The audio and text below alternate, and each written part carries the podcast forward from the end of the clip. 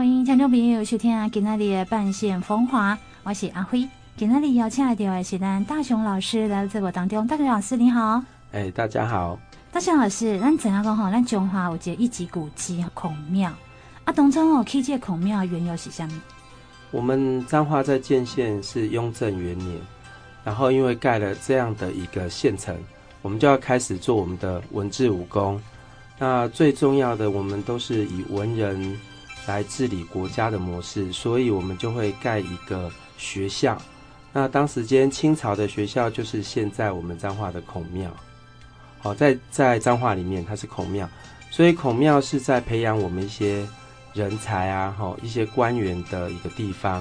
既然孔庙是我们的一个历史建筑物，哈，那又被彰化县文化局列为了一级古迹，那应该有是就这些历史的建筑物，哈，写在个台中兵做分享。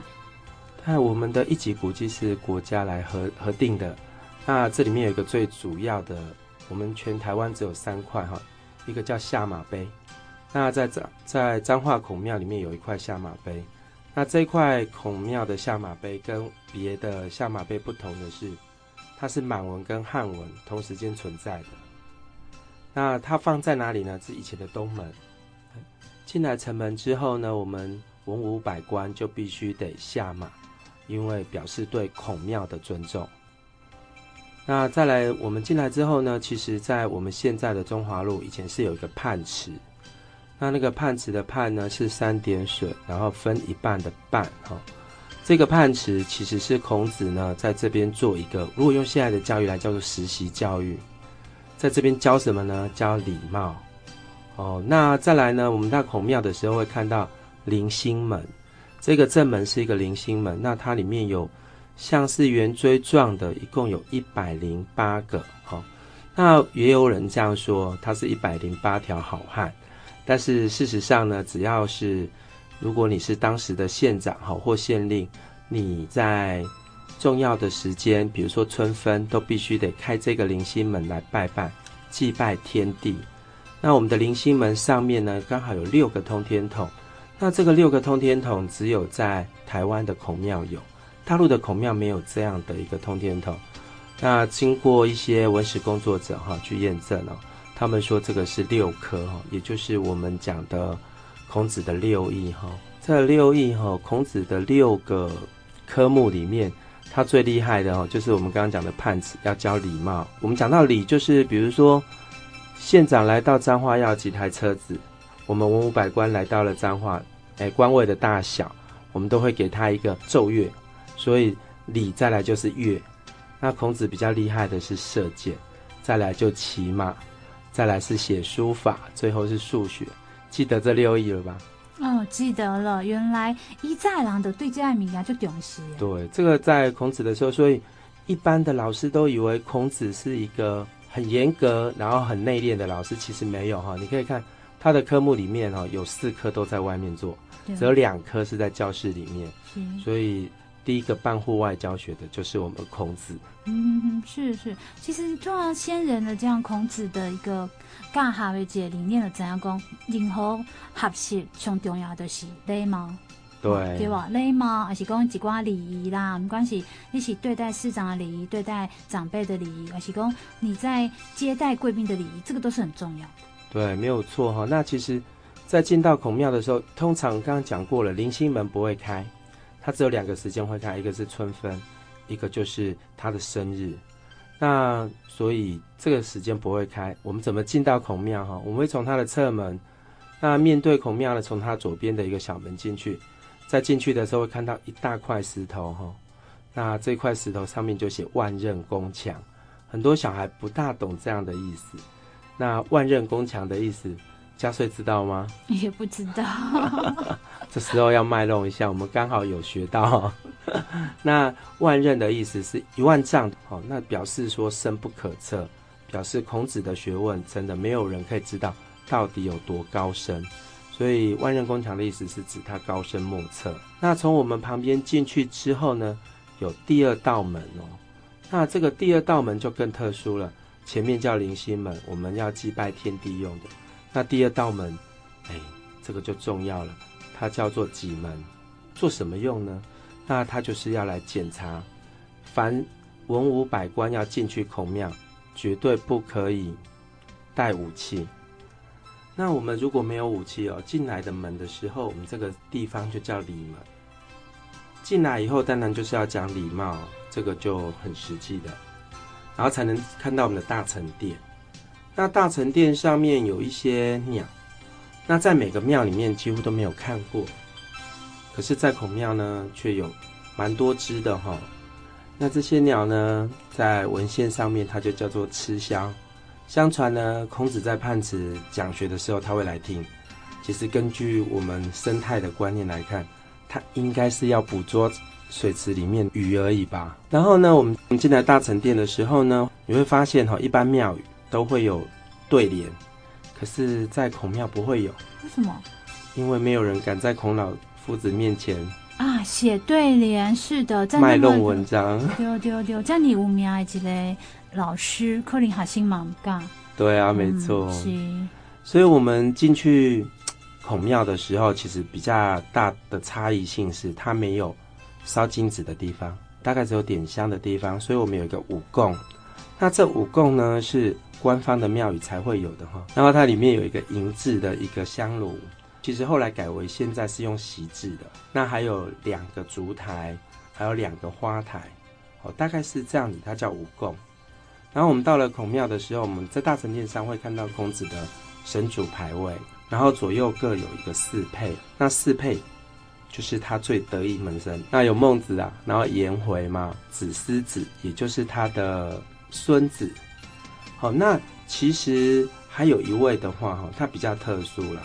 他基本上不在这四个里面，但是也是我们儒学的一个很有名的人。有一位哦，就是曾子，也就是曾参杀人的那一个故事。大概这四个都会在我们这个大成殿里面看到。他陪着我们孔子走出来之后呢，你会看到我们一个后殿。其实中国人大概都不会以自己为主来盖一个庙，所以我们的后殿就会是孔子的祖先。然后包括他爸爸、曾祖父啊，这些都会在他的后殿里面。那孔庙的一个建筑，目前大概是我们彰化保存的最完善、最完整的一个古迹。其实呢，古迹哈要跟历史建筑物要做一个结合，就是人家讲诶，哎，怎么样让古迹可以用活化的方式？所以呢，这个孔庙边啊，加建筑物啊，好像有加入不同的元素，对吧？对啊，现在开了一家韩碧楼，这个餐厅是韩式的餐厅。那可是它以前是大成殿哦，大成殿其实就是大成幼稚园。我们早期很多我们彰化的名人都是读大成幼稚园。那目前这个大成幼稚园已经搬了哈，搬到我们自强路上哈，现在是大成国小。这个是一个蛮值得我们纪念的一个。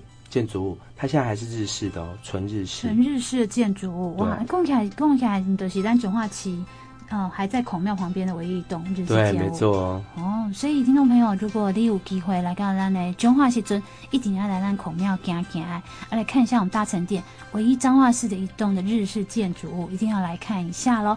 那我们现在休息一下，等一下来继续来介绍。既然介绍了文庙喽，哎，一定要有武庙来搭配喽。休息一下。大雄老师都讲为咱介绍了哈孔庙，就是咱中华的有名文庙，啊，过来就要介绍咱的武庙喽。对啊，武庙也是在彰化市算是很热闹的一个地段哦，在民权市场旁边。这个武庙呢，其实过去我们讲到庙就很特殊啦，是不是就是要求神拜佛，然后求保平安？但是在彰化建县的时候。他们都会有一些官庙体制，那武庙呢，其实是武官办公的地方，所以我们进到了武庙的时候，它有一个很大的特色，它大概没有什么花俏的装饰，也没有什么交趾陶啦，这些都很少啦，不能说完全没有。最大的特色是它的门板哦，是只有涂红色的，没有门神。对啊，为什么？对，为什么？因为也没有人敢在关老爷面前。耍大刀啊！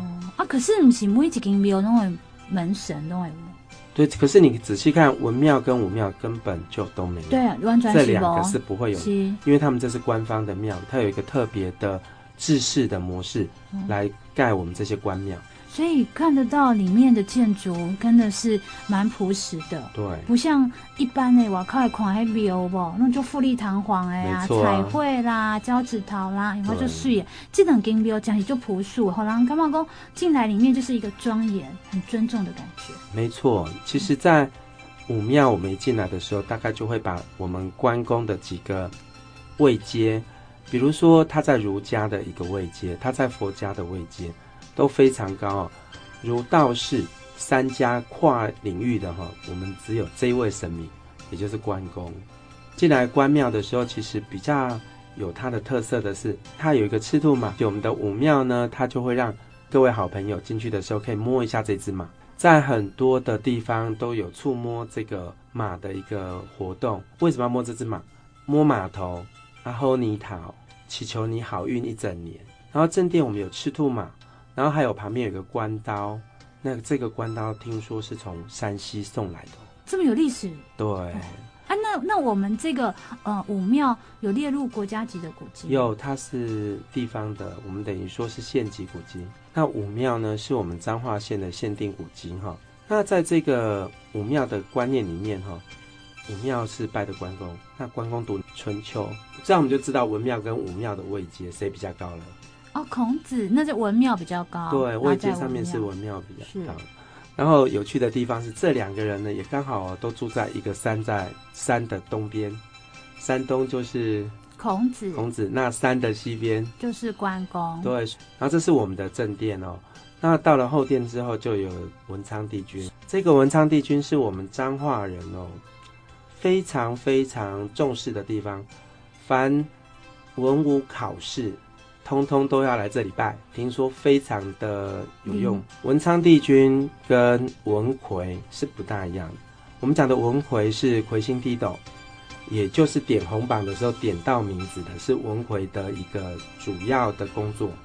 那文昌帝君其实是出考卷的一个神明，可是我们的文昌帝君庙，哎，我们的后殿哈是有文魁的。嗯，关系呗，考试啊，装备高补考。所有的考试哦，那边真的是热闹到不行。没错哈，是啊，但是为什么呃文昌开博了解是，既然这个武殿是拜关公，怎么把文昌放后面？应该文昌应该是照理会放到文殿来东西。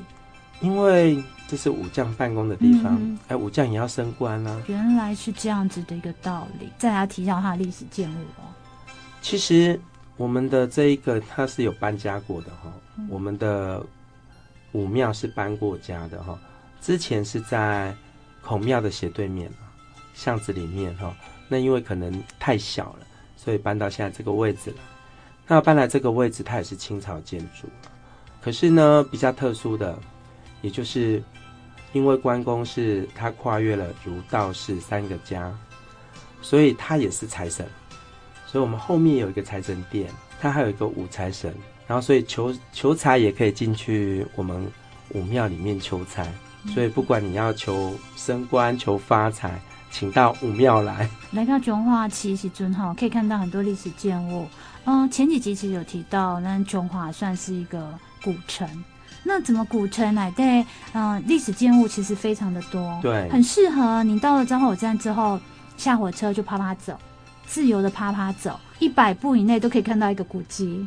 那武庙部分，老师是不是还特别需要帮我们补充的地方？其实哈，有人就问我们关公跟求财这件事情为什么会画上关系哦？那是因为第一个建立我们那个记过或者记功体制的就是我们关公，那也就这样子，所以他会记账。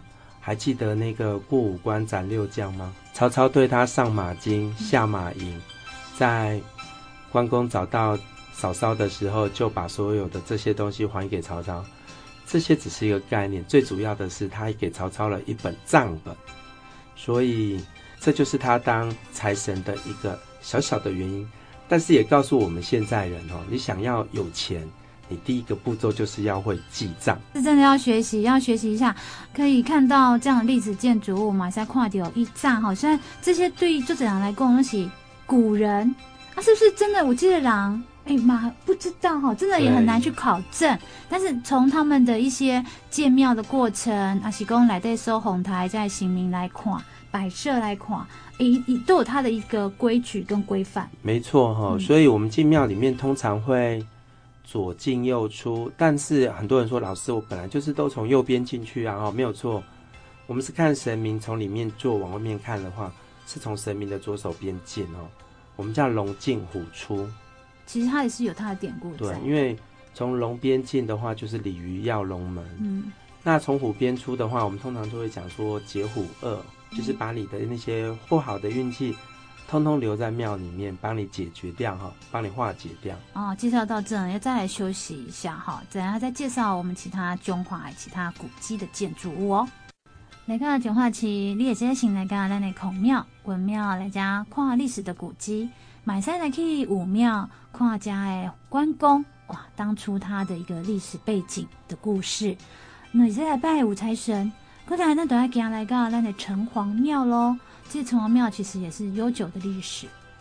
其实城隍大概我们那个“隍”字就是护城河的意思，所以我们在盖一个县城的时候，里面要有文治武功，那当然还要有一个神祇来保护我们这个县城。城隍庙就非常的重要了。那城隍到底是管什么？哈，对，他管的就是你个人的功过。所以进了城隍庙里面，请你记得哦，一进去之后要抬头看，你就会看到一个非常大的算盘，就是城隍来给你记看买礼物，这世人有哇这丁大的代志，哇这好代志。对啊，没有错。所以这个算盘的左边会写你来了，非常可爱哦。所以你一进去之后会肃然起敬。所以到这个城隍庙，通常很多人就会肃然起敬，因为还有一个七爷八爷，感觉上比较。可怕的一个神像，但是事实上，城隍里面它主导的，在我们神界或者是解说员里面，它的一个概念哈，文史工作者比较喜欢说的，它是一个地下县长，也就是民间管的是县长，那我们讲的阴间人可以管的，就是我们讲的城隍庙，城隍爷，所以城隍爷他有固定的时间要来县里面巡视的哦，哦是四月哦，为什么是四月份？四月份哈，其实特殊的地方在这里。我们三那三尾消妈祖，西尾的消行红，因为妈祖出来是等于说庇佑大地啊，让大地可以重生，所以妈祖出来的时候，你会看到他会像天降甘霖。那当然，我们这些万物都可以重生的时候，就会有一些不好的东西出现。所以就会透过城隍出巡来解决这些事情。这有历史典故哎，真的四月的时候是春耕的开始。对。哦，所以城隍那时候就出来出巡。城隍是管阴间的事情。对。那一般民众那也可以去拜去拜拜。我们每个人都跟上辈子有关系。如果你的上辈子过比较多，通常这一辈子就是来还债。那我如何去解决我那些过？有时候就会去拜拜，求个心安。或者是说哈，我们跟某些人两个人不和，可能都是因为上辈子结了怨，那就希望城隍爷来做主，帮我们来解决这一个怨恨。那一般民众来城隍拜拜是尊是求什么？身体比较多，就是你可能身体不是很好，那你可能上辈子有跟谁，或者是你这辈子有一些灵魂来跟你纠结，好不清。所以请城隍爷来帮我们处理。规定讲几月份每次来拜，比如说七月份。没有没有，他都可以。所以我们在城隍庙里面也看到，他有一个千军万马哈，他有很多的神兵神将。啊，里面还可以看到什么？他还有一顶轿子啦，但是这轿子应该是他出巡所要用的。嗯、那还有一个比较特殊的，就会有一些脚铐啊。手铐啊，这些东西很像我们现在警察人在用的东西。谈到了城隍爷以外，还要看他的历史建物喽。这个比较新啊，因为我们旧的是被烧掉，大部分都是新的。可是我们城隍庙前面有一个巷口有一间庙，是虎爷庙。虎爷庙哈也是跟城隍同一个时期留着。那虎爷的台语怎么念？虎牙。对。跟我们的后爷啊是谐音，所以拜虎爷通常是求财的。我直以为是讲拜虎爷是为开销而运，也都有啊。可是大部分我们是在求财。大雄老师，你都要介绍了吼，咱的城隍庙怎样讲？伊是保佑咱这城门的这安专心啊。那既然保佑了城门，啊，来对人民众嘛爱保佑，啊是什么神来保佑这样？那其实我们就要讲到当时。施琅攻进台湾的时候，他带进来的神奇就是妈祖。然后因为这样子，所以我们清朝之后的台湾几乎供奉的神祇都是妈祖。所以因为妈祖也是慈悲为怀哈，然后所以我们就会供奉妈祖。其实妈祖有两个配饰非常有名，你知道哪两个吗？千里眼跟顺风耳。对，所以妈祖有一句名言，它叫闻声救苦。所以听到哪里有过得不好的人民众，他就会去救他。所以我们。第四个庙宇呢，就是天后宫。那彰化的天后宫已经就是烧掉了哈，毁之一尽。现在只剩下永乐街的这一个天后宫，但是不是它的本庙，它是寄放在这一个庙里面的。永乐街的哪里？在永乐街的前段，屈臣氏后面大概两百公尺吧。啊，所以他现在寄放在人家的庙里面。哎，不能讲寄放，然后这个我的用词有点问题。一开始他是慈福王爷庙，后来呢，经过地方耆老跟他谈过以后，因为毕竟王爷的位阶还是比妈祖来的低，所以就奉献给了妈祖。让民众来到这里的话，其实际是拜拜，是祈求身体跟全家的平安。对，是。那它这个历史建物有什么特别介绍的地方？最有一个特色的是我们的妈祖。他现在还会再长长头发，在我们的地方的报纸啊，也登很大一篇过哈，嗯、所以每两年都会请一个发型设计师来帮妈祖做那个发型设计。所以它其实是蛮灵验的一尊神像，而且它也是软身妈祖。我们讲软身哈，就是说它有关节可以活动。好特别的一个妈祖神像。没错，那讲到妈祖，其实一定要来介绍一下它的那个配饰哦，就是。我们讲的千里眼，那千里眼是绿色，它是柳树精。然后我们再看到我们的顺风耳是红色的，它是桃花精。那为什么这两个树精当初什么样的典故来跟着这个妈祖？他们在森林里面作怪嘛，那被妈祖给收服了。他们其实是在作怪的时候被妈祖的那意念啊、仁慈的概念啊所感化了。所以后来就帮妈祖来做这些事情。那除了这里的部分以外，我们还有什么特别需要再补充在天后宫的？其实天后宫哈就接近南门，所以我们讲南门，我觉得妈祖经。那我们讲南门妈祖经哈，就是在讲我们的南瑶宫。欢迎进来，秀坤姐带好大象老师介绍介绍南琼华八门阿哥有什么历史建物哦。今天里阿辉邀请来的是咱文史工作者大雄老师哈，特别来介绍一下我们的半线古迹的建筑与半线的信仰。那在这里的哈，都讲讲有孔庙、武庙、城隍庙、天后宫。其实其他这四间庙以外，琼华过就这古迹耶，特别要来介绍一下哈，这个比较历史建物，一直也很有争议的武德殿。其实我们武德殿哈，刚好就在八卦山的山下。那武德殿过去是日本的时候，他们警察在训练柔道啊、武术的地方。那现在呢，嗯，因为它重新整修啊，装修过以后，其实它的古味都还留着，而且保存得很好。那武德殿后面呢，是他们警察宿舍，这个概念留下来之后，我们其实看到的日本人在彰化这一块，他很注重彰化的治安。它的治安其实彰化的治安一直都没有很好，倒不是说彰化出了很多抢匪啊、强盗或小偷，而是对于日本人的抗争是非常强烈的、激烈的。例如那时候赖和事件，哈，日本人让台湾人演讲的地方哈不多啦，哈，一个就是我们现在的彰化艺术馆，一个就是元清观门口。那这样子的部分呢，赖和因为在这里都被抓了两次，其中有一次被关了二十九天。后续呢，因为这样赖和郁郁寡欢，最后也就死掉了。死掉之后呢，他有一些重要的历史文学贡献，台湾人建国之后也都把它供奉起来。可是他二进二出，我们武德殿，武德殿后来呢，被当成了我们现在的忠烈祠。一开始中华民国成立的时候，把赖和给供奉进去。后来因为共产党事件，又把赖和给请出来哈，然后但是呢，最后我们历史上面去验证，赖和是有相当的一个抗日贡献，所以又让他回到了武德殿。所以武德殿呢，既然目前为止，我们是把它当成一个忠烈祠，来一个纪念先人的一个地方。内底有可能就这新竹白啊。没错。老师最后一开始跟武德殿是一扎日本人在练那个空手道、跆拳道、柔道的地方，但是到了咱的台湾政府来接受了，反而变作是一个忠烈祠。没错，哎、嗯，啊，那落差没相当嘛？一个建物来讲，其实要把它拆除，又要花更多的钱。那我觉得，其实留下来做这样的运用，也其实并不会有太大的落差。那雷家武的店来对啊，哈，这么几个几历史建物保存的这么好，那未来在在矿的下面矿历史的一个功法，它的那个通风口很高，从地上算起约四十五公分。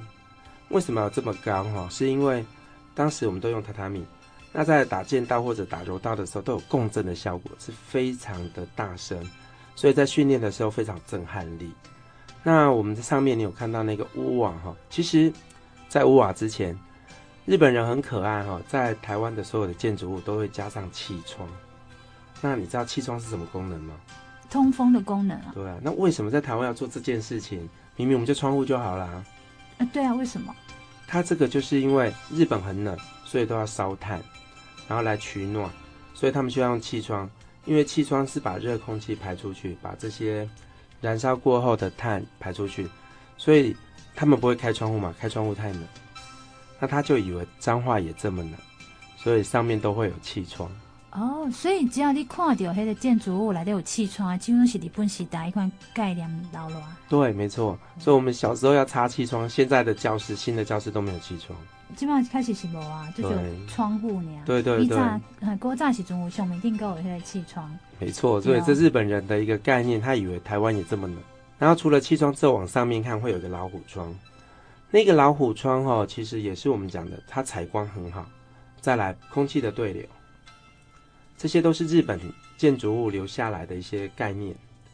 然后上面就是鬼瓦，鬼瓦跟我们台湾人用的那种瓦不一样，鬼瓦跟他们在接缝处是互相重叠的，而且是以圆弧状重叠，所以不会渗水。那我们台湾人、中国人用的瓦是直接都是斜的。它没有圆弧状相扣，所以我们防漏水没有鬼瓦来的好。然后我们的这个武德殿的鬼瓦是完全用当时的材料重建而成，所以它其实是一个再建物的过程，不是原始留下来。没有，它是原始留下来，只是修复，因为鬼瓦一定会破嘛，经过这么多年，所以它是利用以前的鬼瓦，然后下去验那个材料，然后重新做的。所以这个建物才能保持这么好，真的。如果听众朋友来到彰化的时候呢，来到我们的八卦山入口处的右边，就看到这个武德殿，很特别。有时候门口还放了一尊那个相扑大师。之前要让人家表演的时候做拉面店，所以才有那一尊啊。哦，是后来才出来的。对。好，介绍到武德殿，当然旁边的一些历史建物也要一起介绍。对，还有一个节孝祠，那就是要来供奉我们当时彰化县啊一些贞节烈女，它也是相当久的一个建筑物，它是清朝的。然后我们进来看这个忠烈祠，就知道它不是一个神住的地方，它就是一个应该讲人，哦，然后死后变成不要讲鬼了哈，但是它确实是属于阴庙的。所以它不是大红门，它是黑色的。所以我们在看的时候，黑色的门跟红色的门就知道了，一个拜的就是神，神一个拜的是新竹白啊。对对对。哦、啊，所以在这里还现在还有这些还在吗？还在啊，它还在啊。它门口有一棵很有趣的东西，叫做莲雾树。它有什么特别？因为哈，莲雾就是很会结籽，很会结果。所以说，他就希望他以后后代子孙可以结子结果，就是子子孙孙不息的意思。这个结孝池在供奉的是女性的行珠白啊？对，她这些女性是未嫁出去的女性，还是未必未必未必？那为什么会放在这？应该是照理是放在家里的。结孝祠有一个很大的功能，就是要告诉大家，那我们有几个非常忠烈，然后节爱自己的这些女士，哎，也很对女性不公平的，就是她讲的就是，比如守寡，你要守好多年，然后你才能进来这个结孝祠，是这个意思。这样子一个过程，对，所以他这附近，嗯，蛮特别，是他跟武德殿居然是隔壁邻居，对，在这样一个点，那他现在也是一个历史建物嘛？里面的建物，它是三级古迹啊。那平常有对外开放？有，但是你是要预约。它是清朝的建筑物。那日本人其实很尊重这些古迹，除了一种东西不尊重以外，那叫庙。日本人他们想要用信仰来统治台湾，所以有一些庙他会刻意的去把它铲除。那介绍到这里哈，听众朋友大概就对我们的整个彰化的一些古迹有初步的了解。其实彰化古迹哈是一个就在每一间古迹哈也历史背景，嘛历史故事啦哈，所以要请我们大老师呢继续来到我们节目中哈，为听众朋友做一下说明，来介绍咱彰化诶，为什么侬会去这间庙？有什么历史的故事？大家再做回来欣赏。啊，你好，谢谢大老师今天拨时间来节目中喽，谢谢。好，谢谢。